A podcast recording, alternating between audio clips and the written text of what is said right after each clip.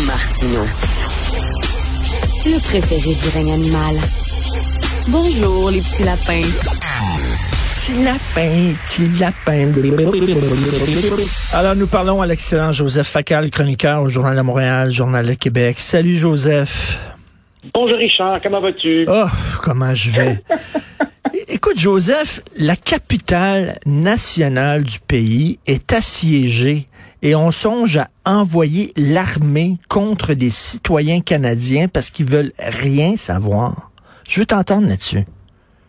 Écoute, euh, Richard, ce qui est absolument euh, évident pour moi, c'est que ce qui au départ était une protestation jusqu'à un certain point compréhensible euh, d'une infime minorité dans l'industrie du camionnage a été rapidement récupéré et détourné par cette espèce de constellation d'hurluberlu qui a toujours été là, évidemment, mais à laquelle la crise puis les réseaux sociaux donnent euh, une visibilité et une vigueur euh, renouvelée. Tu vois, il me semble que plus les jours passent, plus il devient évident que la nature de la protestation se transforme. Les gens qui sont là, dont tu parles, qui veulent rien savoir, ils n'ont pas grand-chose à voir avec des gens comme toi et moi qui ont juste hâte de retrouver leur restaurant puis leur cinéma. Mm. Pas ça qui les anime.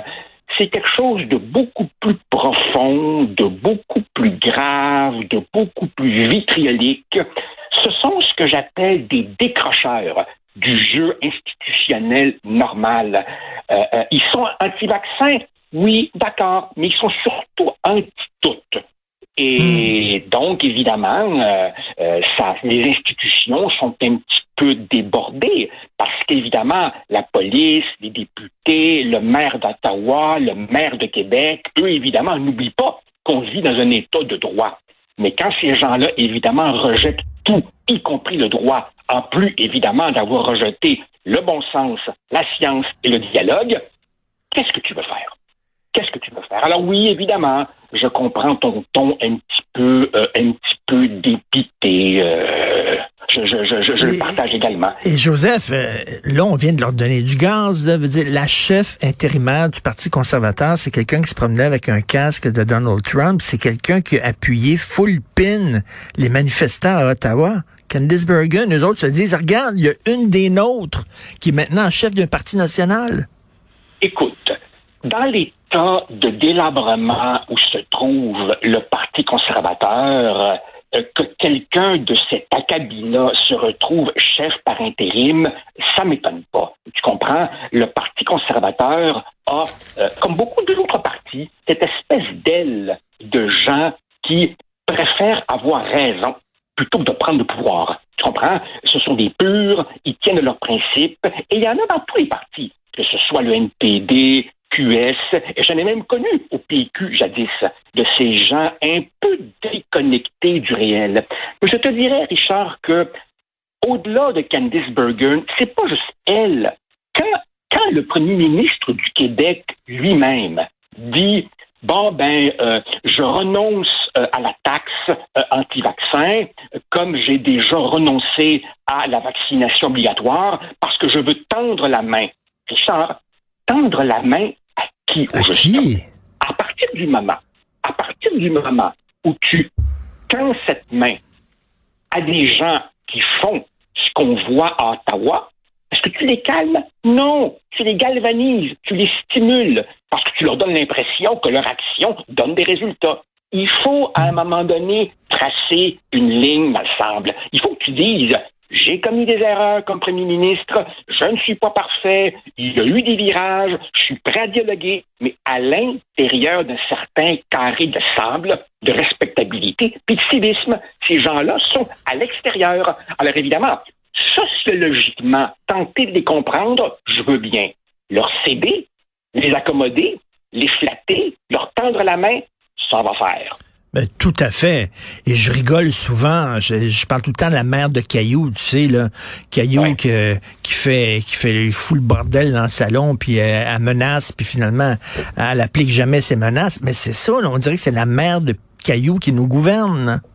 Tout à fait. Tu sais, Richard, depuis, depuis maintenant deux ans, on entend des, des, psychologues et toutes sortes d'experts, souvent autoproclamés, qui nous disent, euh, nous, à nous les commentateurs, attention aux mots que vous utilisez, il faut pas, ben il faut pas trop les braquer, faut faire attention. Et comme je te l'ai déjà dit, je pouvais comprendre cette recommandation au cours des six 12 premiers mois de la pandémie, quand effectivement, je pouvais comprendre que des gens se disaient, wow, là, on a développé un vaccin en un an alors que ça prend habituellement 10 ans, j'ai des insécurités, je me méfie, ta, ta, ta. Mais là, là, après deux ans et plus, ceux qui restent, ce sont des irréductibles dont il faut bien dire dont il faut bien dire, Richard, qu'au-delà de la sociologie, puis au-delà de la psychologie, tu n'as pas besoin de gratter trop, trop longtemps pour trouver une bêtise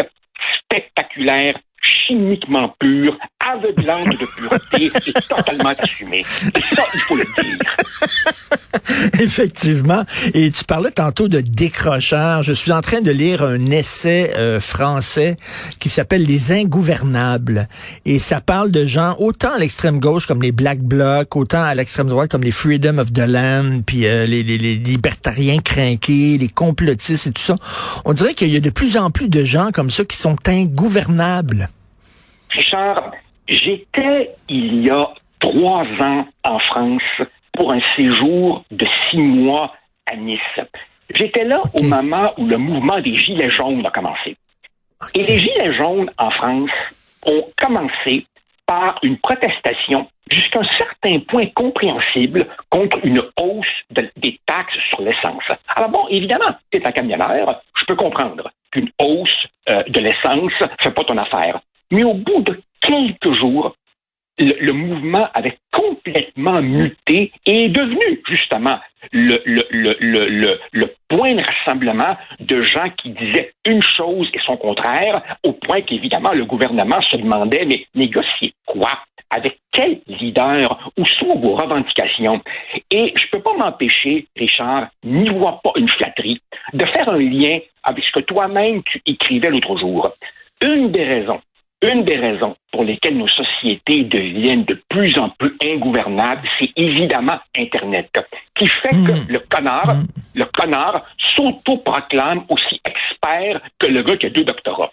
Et dans cette hmm. espèce de monde horizontal qu'est Internet, où il y a peu de règles, où il y a peu de hiérarchie, ben forcément, à force de baigner là-dedans, tu deviens totalement allergique à l'autorité. Et quand, et quand le chef de police ou le premier ministre te dit ça va faire, le crétin va dire euh, T'es qui, toi, pour me donner des ordres ben, tout à fait. Et ça pose des questions insolubles aux démocraties parce que les démocraties, euh, on doit se battre contre ces gens-là avec une main attachée dans le dos et la main qu'on a attachée dans le dos, ben, c'est les chartes des droits individuels. Euh, c'est ça la démocratie. On respecte les droits de manifester, on respecte les droits de penser stupidement, etc. Mais en même temps, ça nous affaiblit face à des gens qui sont craqués comme ça. Bien sûr, bien sûr. Richard, la démocratie, c'est pas juste avoir un parlement et puis, et puis avoir le droit de vote. Même dans les dictatures, tu as un parlement d'opérette et des élections bidons. La démocratie authentique, elle repose sur une culture civique. Elle repose sur une sorte de contrat social. La démocratie, c'est, si tu veux, gérer de manière civilisée nos désaccords.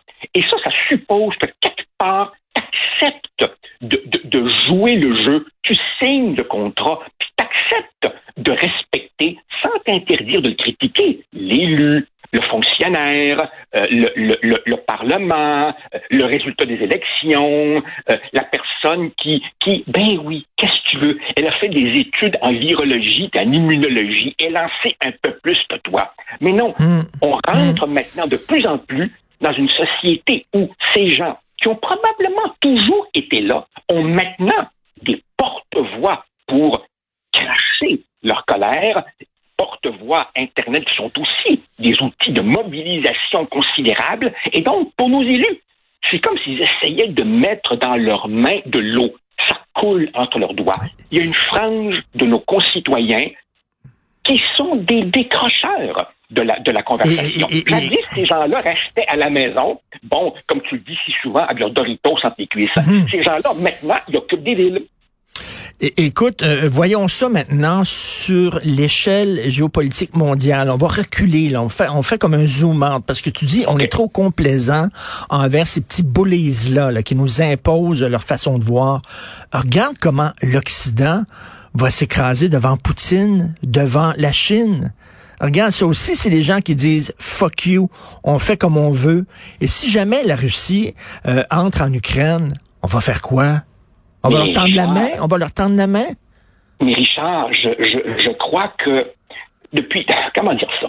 Pour me résumer d'une formule, pendant quelques siècles, on a pensé que l'Occident était certainement très imparfait, mais que notre mode de vie était suffisamment séduisant pour euh, s'imposer peu à peu à travers le monde. Euh, c'est une idée, si tu veux, qui, qui, naît, bon, à la fin du 18e siècle, l'héritage des Lumières, le libéralisme et tout. Après ça, quand le mur de Berlin et le communisme se sont effondrés, on s'est dit, ça y est, la démocratie, le libéralisme. Et là, on voit que, oups, attention, peut-être, peut-être que la démocratie aura été oh, comment dire, c'est peut-être un peu exagéré de dire une parenthèse à mmh. l'histoire, mais clairement, elle s'essouffle, notamment, évidemment, pour des raisons démographiques.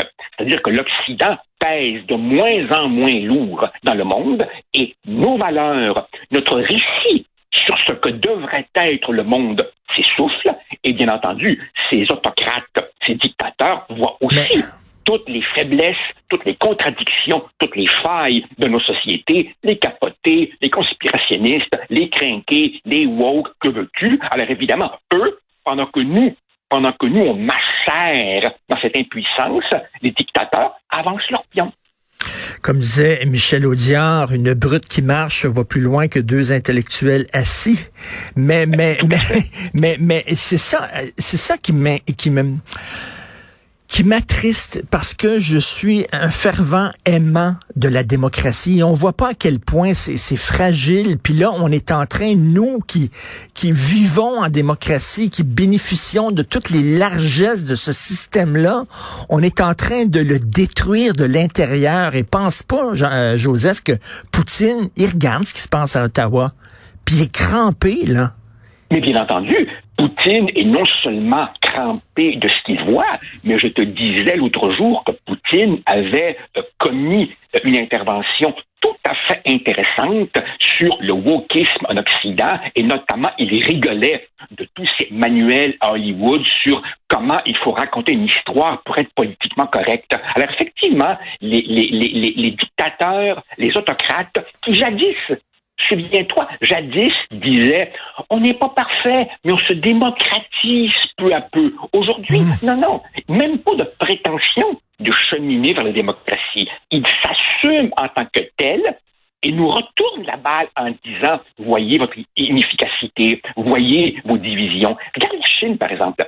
La Chine d'aujourd'hui, comparativement à la Chine d'il y a 10, 15, 20 ans, est une Chine qui s'est durcie. Mmh. Autrement dit, les autocrates, eux, avancent pendant que nous, évidemment, on, se replie dans la honte de soi, la haine de soi, le rejet de nos institutions, probablement parce qu'on les a prises pour acquises. En fait, encore une fois, on en revient à ce qu'on se disait l'autre jour, le confort et l'indifférence. D'une certaine manière, nos sociétés sont composées de citoyens très, très, très gâtés qui ne réalisent pas effectivement le caractère fragile et précieux de ce que nous avons et nous avons tort de le prendre pour acquis. Nous ah. avons tort. Écoute, Richard, écoute, je ne sais pas comment toi tu, tu as réagi, mais moi, quand j'ai vu ces manifestants le 6 janvier envahir le Capitole, je me sentais comme dans The Truman Show. Je me disais, c'est pas vrai, c'est quoi cette affaire-là? C'était la démocratie la plus vieille, la plus solide, la plus mature, la plus immuable du monde, et tu voyais ces coucous qui, qui, envahissait ces lieux pour moi quasi sacrés avec un président qui, lui, attendait le dénouement au cas où le vent soufflerait dans sa direction. C'est. Il y a quelque chose de plus prouver la fragilité de, de, nos démocraties? Et si, évidemment, les États-Unis sont ébranlés, ben évidemment, le Canada, lui, pourquoi serait-il à l'abri? Oh, j'ai hâte à demain pour prendre du vin. À demain soir. Merci, merci beaucoup. Au moins, il nous reste le vin. Merci, Joseph. Bon week-end. Merci, Richard.